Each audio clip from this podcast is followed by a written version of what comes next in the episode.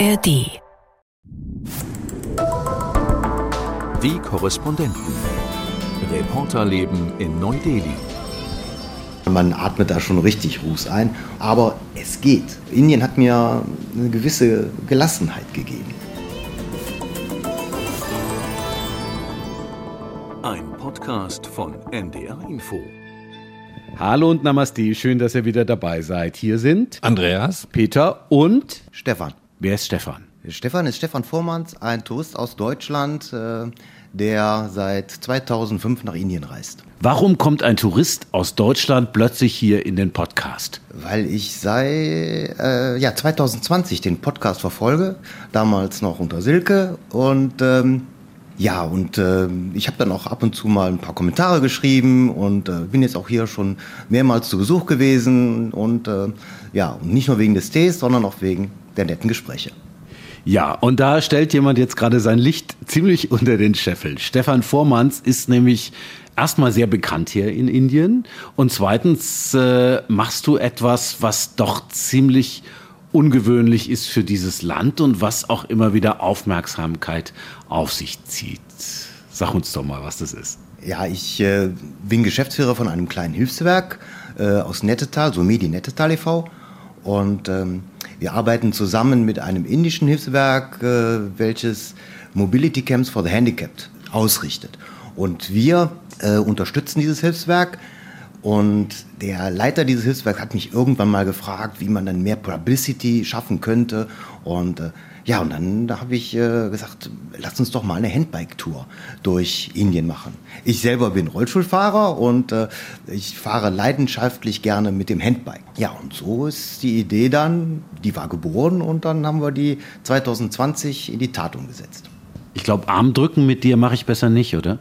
Äh, nee, eigentlich, äh, da habe ich schon genügend Kraft und äh, aber äh, es ist halt mehr Ausdauer, ne, die gefragt ist. Ja, jetzt ähm, ist die ganze Sache wieder geplant und dafür bin ich natürlich äh, auch im Training, nur momentan nicht, weil ich in Indien weile. Wie sieht es aus, so eine Handbike-Tour? Wie kann ich mir das vorstellen? Beziehungsweise, äh, wir sind ja hier im, Radio, beim Podcast, so, wenn du so ein Handbike mal beschreibst. So, ich glaube, es hat, es hat jeder schon mal gesehen, aber äh, das ist ja auch nicht so eine Bezeichnung, wo jeder sagt, ah, da weiß ich sofort, was das ist. Also ein Handbike ist ein äh, Dreirad, ist quasi ein Rennrad für Rollstuhlfahrer. Äh, man liegt ganz flach und man kurbelt und lenkt mit den Armen dann, äh, ja, dadurch, dass man so flach liegt, äh, wird man natürlich schlecht gesehen und ist ein bisschen gefährlich dann hier beim indischen Straßenverkehr, den ich sehr liebe. Ja, aber man hat, wie auch beim Rennrad, hat man seine Gänge und ist eigentlich wie Rennradfahren. Also es hört sich für mich nach einer ziemlich verrückten Idee an, in, gerade in Indien, eben, du hast es schon erwähnt, bei dem Verkehr hier, sich auf die Straßen zu wagen. Ähm, hier von der Seite der Botschaft wurde uns dringend abgeraten, mit dem Fahrrad normal zu fahren und da ist man nun deutlich besser noch zu sehen. Ich denke mir, das ist ein ziemliches Abenteuer, oder? Ja, ist es. Äh, also mir wurde beim ersten Cycloton, so nennt sich dieses Event, auch davon abgeraten von Seiten des Konsulats in Mumbai. Der General Consul hat mich angeschrieben und bitte, Herr Vormann, sehen Sie davon ab, machen Sie es nicht, das ist viel zu gefährlich. Ja, ich, ich kenne den Straßenverkehr seit 2005 und bin auch in Mumbai immer mit dem Rollstuhl unterwegs. Äh, Gehe da über die Straßen und ähm, ich denke, ich kann das einschätzen. Außerdem sind Sicherheitsmaßnahmen getroffen. Ein Auto fährt vor, eins fährt hinter. Insofern äh, ja, wird das schon klappen. Wie viele Handbikes fahren auf Indiens Straßen? Ähm, eigentlich gar keine.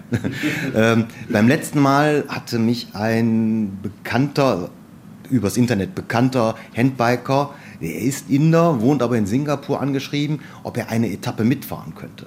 Und äh, dann meinte ich zu ihm, als er diese Etappe mitgefahren ist, er soll vorfahren. Nee, nee, nee, äh, Stefan, ich kann das nicht. Ich bin noch nie in Indien Handbike gefahren. Und dann bin ich als Deutscher vorgefahren vor dem indischen Handbiker und äh, dass er mehr Sicherheit hatte. Auf welchen Strecken seid ihr unterwegs? Ist das eher Südindien, ganz Indien ähm, oder also und wie lang ist das? Wie, wie, lange, wie, wie lange ist die Tour? Wie lange muss ich mir das vorstellen? Also äh, die, die letzte Tour war 650 Kilometer und wir fahren rein durch den Bundesstaat Maharashtra. Äh, das ist der, der Bundesstaat, äh, wo Bombay, Mumbai liegt. Äh, beim letzten Mal, wie gesagt, 650 Kilometer und dieses Mal werden es 510 Kilometer werden. Dafür werden die Etappen aber auch länger. Wir haben das ein bisschen verkürzt auf fünf Tage, auch äh, über den Republic Day. Ja, ich freue mich wieder drauf. Wie ist es organisatorisch? Muss da die Polizei mit eingebunden werden? Müssen die irgendwas absperren? Oder reicht es da vorne irgendein Auto und hinten irgendein Auto zu haben?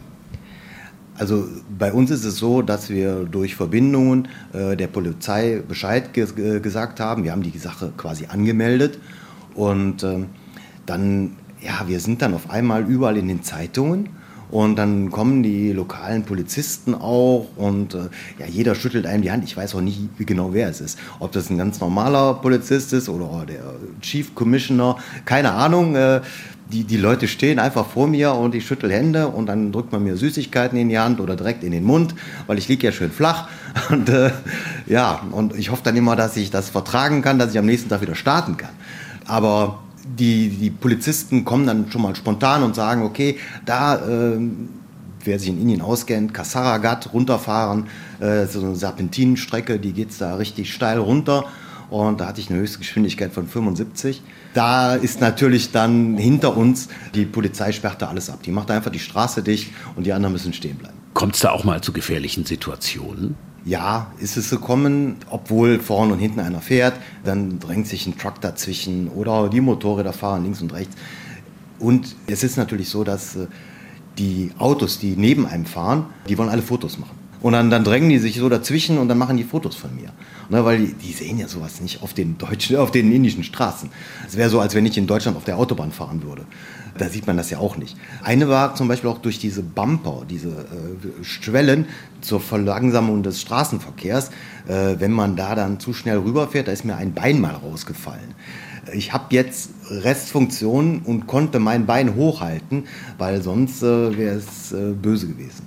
Aber ähm, geht eigentlich immer. Du sagst, da kommen die, die Zeitungen, da kommen die indischen Medien.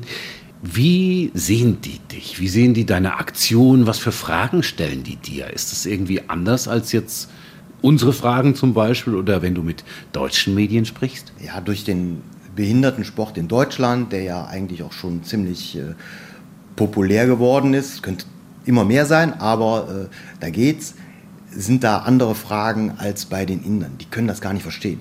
Die können auch nicht verstehen, warum ich mit dem Rollstuhl äh, hier nach, immer nach Indien komme. Und dann sehen die mich natürlich als Weißen, ne, und weiß ist ein Zeichen für eine Gottheit, also die, diese helle Haut. Und äh, ja, die, die, die sind mit mir völlig überfordert.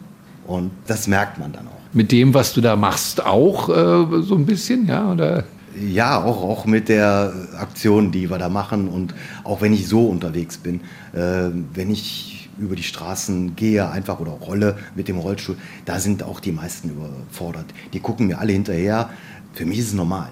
Am Anfang war es in Deutschland auch so. Ich hatte meinen Unfall vor 36 Jahren und ähm, da war es für mich auch äh, komisch, wenn ich dann mit dem Rollstuhl über die Straße fuhr, äh, wie die Leute mir hinterher geguckt haben. Mittlerweile gehört das zum Straßenbild dazu, in Indien eben noch nicht. Da gehören Kühe dazu. Ähm, ich bin jetzt mit einer Reisegruppe unterwegs. Ich leite auch regelmäßig Reisegruppen. Und äh, dann saßen wir gestern äh, in unserem kleinen Tempo Traveler, diesem kleinen Bus. Und da schrie eine, oh, guck mal eine Kuh. Und, ja, das ist äh, für uns jetzt hier ganz selbstverständlich. Und, äh, aber so, so ist es halt in Indien, äh, dass die, die Inder mich als, als völlig äh, surreal empfinden. Also das ist was Komisches. Also das ist äh, für Inder dann exotisch, ne? wenn hier jemand Rollstuhl unter, äh, unterwegs ist oder mit so einem Bike, Handbike. Und, aber das ist natürlich das, was wahrscheinlich für die Aktion äh, eben die große Aufmerksamkeit dann auch bringt. Ne? Ja, es, wenn man schon vom, vom Flughafen zurückkommt. Als ich das erste Mal hier war, da bin ich bei einem Radrennen gestartet, Tour de India. Und da sollte ich ein Einlagerennen gegen einen Bollywood-Star machen. John Abraham, kennt hier in Indien jeder. Ja, und dann ähm, hatten wir das Handbike oben auf dem Dachgepäckträger und allein auf dem Weg vom Flughafen ins Hotel, da wären mehrere Unfälle beinahe passiert, weil die Leute alle auf das Handbike guckten. Keiner sah, keiner sah mehr auf, auf den Straßenverkehr, alle nur noch auf das Handbike. Und äh, das ist natürlich, das sind so Sachen, da merkt man, okay, man ist der totale Exot. Was ist Indien für dich? Warum findest du das gut? Indien, ich, liebe diese Mentalität hier. Also dieses, wir waren jetzt heute super pünktlich, weil ich habe einen indischen Freund, der sagt immer hier, wir müssen pünktlich sein. Ne? Also der war mal oder mehrmals in Deutschland bei mir zu, Begast, äh, zu Gast dann auch und der ist halt immer super pünktlich und deswegen waren wir heute auch pünktlich. Normalerweise bin ich das auch nicht so. Und ähm, ich erinnere mich da an eine ganz spezielle Situation, da war ich verabredet mit einem indischen Arzt und wir hatten uns um halb acht oder acht Uhr zum Essen verabredet und äh, der kam dann um halb zehn. Ne? Aber das ist halt dieses Indian Stretchable Time. Und ähm, ansonsten Indien den Verkehr, also was andere als, als chaotisch empfinden, äh, ja, das liebe ich. Irgendwie ist das schon aufregend. Das ist für mich immer wieder ein Abenteuer. Und äh, ja, wie gesagt, die, die Menschen hier finde ich sehr erfrischend. Wie nimmst du andere Rollstuhlfahrer hier wahr? Ähm, das hört sich ja auch in Bezug aufs Handbike an, äh, ähnlich wie in früher in Deutschland. Da ist noch ein langer Weg zu gehen, wenn, äh, um, um vielleicht ja modernere Standards oder Standards zu haben, wo man sagt, man nimmt mehr noch intensiver am Alltag teil oder ist das, ist das hier nicht so? Ja, also grundsätzlich die Infrastruktur ist ja nicht gegeben für Rollstuhlfahrer. Also ich muss immer auf der Straße fahren, auf dem Bürgersteig geht ja nicht. Dann die Rollstühle, wo die Leute hier versorgt äh, werden äh, mit den Rollstühlen, die sind einfach schlecht. Ne? Und die können nicht so. Äh, es gibt mittlerweile Ausnahmen. Ich habe gesehen, da gibt es ein Basketballteam von indischen Rollstuhlfahrerinnen und eine von denen ist dann auch Rollstuhlmodel direkt. Und aber das sind natürlich alles Kinder von äh, reichen Eltern. Wir können die Leute leider auch nur mit den einfachen Rollstühlen versorgen in unseren Mobility Camps. Damit kann man jetzt keinen Sport betreiben. Die sind solide, aber äh, halt keine Sportgeräte und man kann sich nicht äh, vernünftig auf den Straßen so bewegen. Genau, was macht ihr da genau, diesen Mobility Camps? Und was, was ist Sumedi? Sumedi ist 1981 von einem indischen Arzt, der in Nettetal äh, praktiziert hat, äh, gegründet worden und den Bürgern aus diesem Ortsteil äh, von Nettetal. Der Name heißt eigentlich Sozialmedizinischer Dienst. Aber ähm, wir sind von Krankenhausequipment äh, mittlerweile, äh, das wir geliefert haben, umgestiegen. Wir sind jetzt, wenn man so bezeichnet, mit einem Spendensammelverein. Wir sammeln Spenden, aber die Leute wissen, und ich dokumentiere ja immer, wenn ich unsere Projekte besuche, was wir damit machen. Ein Projekt sind diese Mobility Camps, aber dann haben wir auch mittlerweile mehrere Schulen. Wir haben Girls Hostel, wir haben selber eine Berufsschule für äh, Elektriker aufgebaut. Also auch immer alles mit Partnern vor Ort. Und wir überweisen dann die Gelder an die Partner, die damit unsere Projekte dann äh, verwalten oder verwirklichen. Das ist so unser Punkt, den wir bei Somedi machen. Mhm. Und diese Mobility Camps, wie oft habt ihr die schon gemacht und wo sind die? Habt ihr da bestimmte Orte?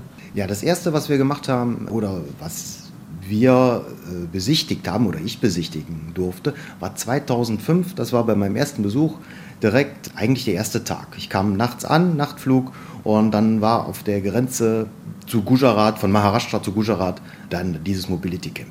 Und dieses Mobility Camp, da, da wurden so um die 10.000 Menschen in Zelten, da war ein Zeltlager und äh, da wurden die Menschen mit Hilfsmitteln versorgt. Also die kamen da an, wurden angekacht mit einem Bus und dann wurde erst ein Screening gemacht, also geguckt, was brauchen die. Äh, der eine braucht dann eine Prothese und, äh, und das wurde dann da alles angefertigt. Ne, und der andere kriegt einen Rollstuhl, weil er halt äh, wegen Kinderlähmung gelähmt war, Polio. Der rannte, oder rannte, ist gut, nee, nee, der kroch zu seiner Arbeitsstelle. Der hatte wie Schuhe an seinen Händen, an den Handballen und ist damit und hat die, die, die Beine hinter sich hergeschliffen. Und der kriegt ja einen Rollstuhl. Und so Sachen, die machen wir da. Oder ein alter Mann hat ein Hörgerät bekommen und dann war sein Enkel dabei. Und äh, dann konnte er seinen Enkel das erste Mal hören, der hat Pipi in den Augen. Das, ja, sowas, da war ich sofort gefangen. Ne? Also da habe ich gesagt, okay, Stefan, das ist dein Ding, hier willst du mehr machen und äh, so sind wir dann auch größer geworden. Aber mit 10.000 äh, Leuten starten ist das schon wirklich sehr beeindruckend. Aber das war eine staatlich organisierte Geschichte oder wie, wie war das? Äh, wir haben diese Hilfsorganisation hier aus äh, Mumbai, die haben wir unterstützt finanziell. Da haben wir dieses Camp nur unterstützt. Und dann haben wir ähm, zwei Camps selber finanziert. Die waren ähm, in Leh, Ladakh oben im Himalaya. Und äh, wir haben zweimal ein Camp in Danbad unterstützt, wo wir auch diese Mädchenschule haben. Und ja, das war für uns natürlich äh, ideal. Wir konnten da ein bisschen Werbung machen für unseren Partner dort. Und ähm, auch gleichzeitig wusste ich, okay, da sind die richtige Logistik ist da, wir können, die Infrastruktur ist gegeben, da können wir das super machen. Und dann müssen die Leute kommen da zuerst mal hin, äh, dann wird ein Screening gemacht und dann, äh, wenn das so weit weg ist. Ne? Und dann drei Monate später müssen die wiederkommen, dann haben die einen Zettel und äh, da steht dann drauf, okay, der kriegt jetzt eine Prothese, linkes äh, Knie und, äh, oder der bekommt einen Rollstuhl. Das steht dann auf den Zetteln drauf und dann werden die so versorgt. Ich kann mir vorstellen, dass wenn sowas angekündigt wird, dass euch dann salopp gesagt die Leute die Bude einrennen, oder? Äh, eigentlich nicht. Wir, wir müssen sogar mit äh, Lautsprechern äh, durch die Straßen fahren. Ja, viele Leute sind ja Analphabeten und dann wird dann auch gesagt, okay, ihr müsst euch bei der und der Person melden, die dann Kontaktpersonen vor Ort sind. Insofern sind die Sachen dann doch kleiner. Das größte Camp, was wir mal auch mit kofinanziert haben, war in Palitana. Da waren 35.000 Menschen. Aber ähm, ansonsten geht es eher so um die 500, 700, die wir da durchschleusen. Was ist anstrengend, was ist frustrierend in Indien? Also wenn ich ankomme, erstmal gar nichts dann, dann freue ich mich drauf. Aber wenn man dann so drei Wochen hier war, der Lärm im beschaulichen Nettetal, bin ich dann froh, diese Ruhe wieder zu haben und äh, die, die gute Luft. Momentan haben wir hier auch ganz schlechte Luft, aber äh, für die gewisse Zeit ist es halb so wild. Also ich kann mir vorstellen, bei euch, ihr müsst hier leben, ist es natürlich nicht so schön. Ich freue mich dann auch schon, wenn ich weiterreise in die äh, ruhigeren, kleineren Städte und dann auch wieder zurück in Mumbai. Da ist auch deutlich bessere Luft, weil es halt am, an der See liegt. Ja, die, die Luft ist halt nicht so schön. Ja, ich muss dazu sagen, du bist ja mit einer ganzen Gruppe hergekommen. Die sitzen oben auf der berühmten Dachterrasse und trinken dann Tee oder einen Kaffee und essen Kekse. Und wir sind hier in meinem Büro, auch so ein kleines bisschen wegen der Luft, aber vor allen Dingen, weil heute wieder die Flugzeuge von der falschen Seite anfliegen und dann die ganze Zeit durch den Podcast fliegen und das ist nicht so schön. Deshalb sind wir jetzt dann häufiger doch hier im, im Büro unten. Aber das mit der Luft wollte ich nämlich noch fragen, weil da ist man natürlich, wenn man auf der Straße unterwegs ist. Ich habe auch mal eine lange Radtour gemacht vor langer Zeit über die Alpen hin und zurück und hatte man noch diese äh, noch nicht mit Katalysatoren ausgerüsteten Autos vor sich und so. Also das war dann immer auch nicht so schön dadurch zu atmen. Aber du hast ja erzählt, dass du eigentlich eher in, im, im Süden oder mittleren Indien unterwegs bist und auch diese Touren machst. Und ich glaube, da ist das Problem dann nicht ganz so krass, weil wir diese extreme Belastung, wir haben es diese Woche auch schon wieder wie in der letzten Woche Woche hier in Nord, ganz, fast ganz Nordindien, wirklich giftige Luft. Aber dann, wenn man da unterwegs ist, da kann man ja mit einer Maske kann man ja nicht fahren, ne? oder? Weil, äh, nee, also ich, ich transpiriere, also ich schwitze wie, wie verrückt. Äh, ich verliere auch unheimlich Wasser. Ich muss da am, am Tag bis zu 8, 10 Liter Wasser trinken, weil ich halt so viel schwitze. Beim letzten Mal war es auch extrem heiß, muss man dazu sagen. Wir sind erst später gefahren, äh, Ende Februar, Anfang März. Zur Durga-Zeit gehen die Temperaturen ja dann hoch, aber ähm, die Luft ist schon besser. Nur wenn dann natürlich so ein LKW, so ein, so ein alter Tata vor einem fährt und ähm, der fährt dann auch noch so langsam, dass ich quasi mit überfahren kann, dann ist das äh, nicht so schön. Also man, man atmet da schon richtig Ruß ein und ähm, ich muss dann natürlich husten äh, nach einer gewissen Zeit. Auch jetzt, wenn ich äh, längere Zeit hier gewesen bin, dann fange ich an zu husten, aber ähm, bis jetzt ist es immer noch gut gegangen kann mir vorstellen, dass vielleicht der ein oder andere abenteuerlustige Rollstuhlfahrer auch äh, zuhört und Lust bekommen hat auf Indien. Kannst du das generell empfehlen oder muss man da schon besonders abenteuerlustig sein? Oder sind das Schwierigkeiten? Gibt es vielleicht auch eine Möglichkeit, sich irgendwo zu informieren und ein paar Tipps einzusammeln? Ja, also ich kenne zwei äh, Rollstuhlfahrer, die auch mit dem Handbike durch Indien gefahren sind. Die sind dann wohl mit so Vorspannbikes gefahren. Die hatten dann ihren Rollstuhl, wo so ein Rad vorgespannt wird und äh, dadurch wird dann ein Dreirad erzeugt. Der eine ist da sogar Autor, hat Bücher darüber geschrieben. Der andere ist ein Kumpel von mir aus Rostock. Und äh, die haben es gemacht und finden die Sache auch toll. Aber ich würde es eigentlich keinem so richtig empfehlen. Also man muss schon äh, ein Faible für Indien haben. Man muss äh, auch ja, ein bisschen diese indische Mentalität haben, so nach dem Motto, am Ende des Tages wird es gut und wenn nicht gut ist, ist doch noch nicht Ende. Und irgendwie klappt schon immer alles. Also das passt zu, zu dem Rheinländer in mir, äh, ne, hätten wir immer Jote Jange. Und, und so geht das dann halt hier auch. Man darf sich jetzt keinen Kopf machen, äh, okay, ja, hier ist nichts barrierefrei. Ne? Heute Morgen habe ich noch äh, mit dem Hintern auf dem Boden geduscht, weil äh, die Duschen sind ja natürlich auch nicht barrierefrei. Und dann klettert man dann wieder in seinen Rollstuhl und alles. Aber es geht. Äh, man muss halt nur sehr viele Kompromisse machen. Gibt es so Momente, wo du am liebsten schreien würdest? Nee, eigentlich nicht mehr. Also das, äh, und ich denke auch durch Indien. Indien hat mir eine gewisse Gelassenheit gegeben oder geschenkt, ne, dadurch, dass ich hier hinreisen konnte und ich gesehen habe, wie soll das funktionieren hier, aber es klappt. Und ich weiß, irgendwie klappt immer alles. Und das, ja, diese Gewissheit zu haben, das lässt einen doch gelassener werden. Stichwort Sichtbarkeit von Rollstuhlfahrern und Rollstuhlfahrerinnen hier in Indien, die ist ja nicht sehr groß. Also ähm, ja, man sieht die, wir haben ja vorhin drüber gesprochen, man sieht die eigentlich nur an einem Ort, ne? gehäuft. Ja, man sieht die eigentlich nur am Flughafen und das ähm, da wirklich in großen Massen, aber die haben eine ich weiß nicht, was die in ihren Rollstühlen haben. Auf jeden Fall ist die Selbstheilung unheimlich groß. Und sobald die ihren Koffer haben, laufen die mit ihrem Gepäck weg. Und äh, das ist schon spannend. Meistens ältere Damen oder Herren. Und ähm, ja, und ich bin dann der wirkliche Rollstuhlfahrer und äh, bin mit denen in einer Reihe da. Und dann gucken mich alle an, warum ich nicht aufstehe. ja.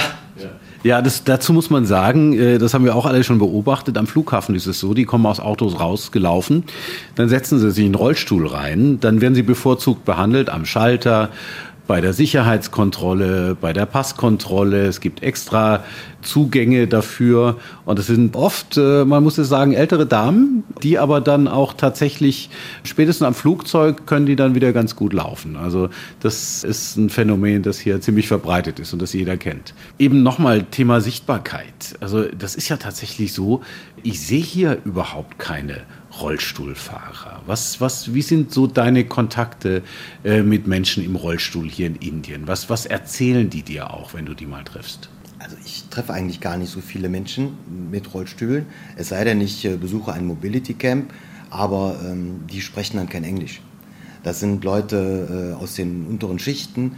Ähm, die einzigen beiden, die ich kenne, ist halt eine Basketballspielerin, die spielt äh, für das äh, indische Nationalteam im Rollstuhlbasketball und äh, ein ähm, Inder, der in Singapur lebt und arbeitet und äh, dann beim letzten Mal eine Etappe mit mir mit dem Handbike gefahren ist, der sich aber nicht traut, in Indien selber zu fahren, weil es zu gefährlich ist. Und ähm, ich habe an meinem Rollstuhl vorne so blinkende Reifen dran. Wenn ich einen neuen Rollstuhl bekomme und ich lasse mich mit diesen Reifen versorgen, mit diesen Laufrädern, äh, die haben so LEDs drin und dann äh, ja, habe ich halt ein buntes Licht, wenn ich fahre. Vor allen Dingen nachts ist das äh, sehr wichtig.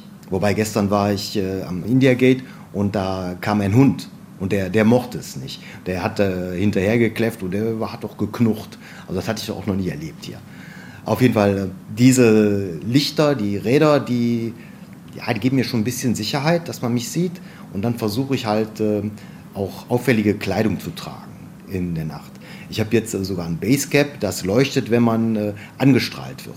Was sind so deine Pläne jetzt für die nächste Zeit? Also gerade was Indien anbelangt. Ja, wir werden jetzt hier unsere Reise fortsetzen. Wir besichtigen noch ein bisschen in Delhi, fahren dann nach Jaipur und dann fliegen wir zurück nach Mumbai und dann besuchen wir ein paar Projekte von Sumedi, wo da Kinder, die kein Essen morgens haben, äh, oder keine, kein, kein Frühstück bekommen, die kriegen dann dort in der Schule, kriegen eine Mahlzeit und das wird organisiert auch von einer Organisation, mit der wir zusammenarbeiten, also die wir auch finanzieren und da werden täglich 4500 Kinder in 17 verschiedenen Stellen in Mumbai versorgt.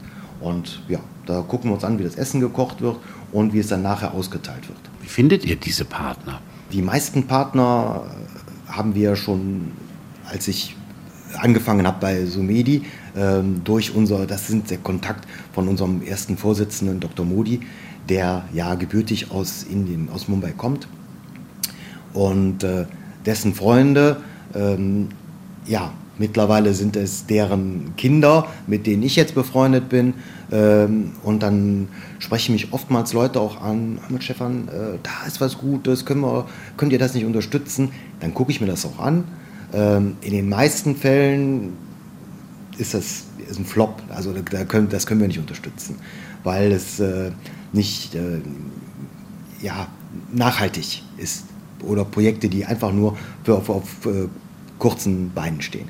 Dann habe ich aber letztens noch mal etwas gefunden, das war total interessant. Das waren ähm, äh, Schulen in den Slums von Kalwa, in den Umkreis von Mumbai auch.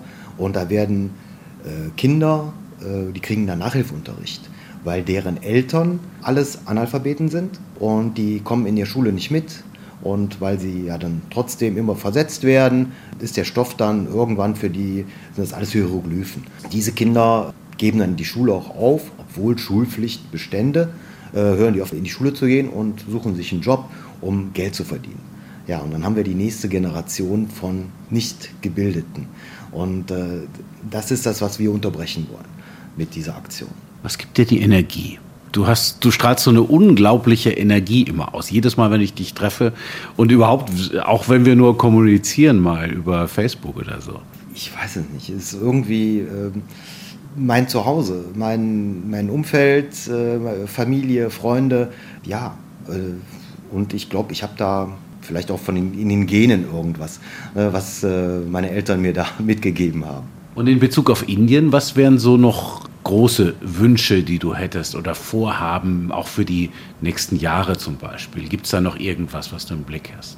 Ja, ich möchte noch mehr reisen. Also ich will schon seit Jahren nach Kanyakumari reisen also an die Südspitze, den südlichsten Punkt. Das hat irgendwie nie geklappt. Und dann kommt dann wieder ein Cyclotron dazwischen und dann äh, kommt wieder eine, eine Gruppe von äh, Freunden, die unbedingt mal nach äh, Indien wollen.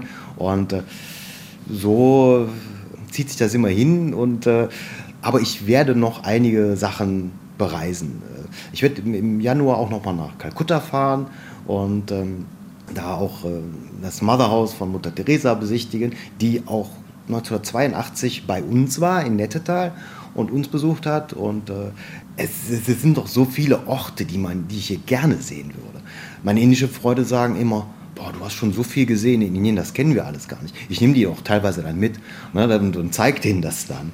Und äh, wie, wie, im letzten Jahr habe ich Freunden von mir hier diesen Golden Triangle gezeigt. Das kannten die noch nicht. Und ja, so reise ich dann immer hier durch Indien und äh, entdecke immer noch mehr, wo ich dann weiß, oh, das möchtest du auch noch mal sehen. Also die Liste ist unendlich. Ja, ganz herzlichen Dank, dass du Gast bei uns warst. Wenn ihr Fragen habt, äh, gerade zu Stefan, gerade zu Somedi, schreibt uns gerne an neudeli.ndr.de, neudeli.ndr.de. Wir vermitteln da auch gerne in Kontakt. Und wenn ihr Anregungen habt, wenn ihr Kritik habt, wenn ihr Feedback habt, schreibt uns an diese E-Mail-Adresse. Ansonsten wünschen wir euch eine schöne Woche. Andreas sagt auch Tschüss und vielen Dank fürs Kommen an Stefan. Ja, ich bedanke mich und äh, Tschüss bis äh, ja, irgendwann mal. Ich höre immer gerne zu. Gute Woche euch. Tschüss. Die Korrespondenten. Reporterleben in Neu-Delhi. Ein Podcast von NDR Info.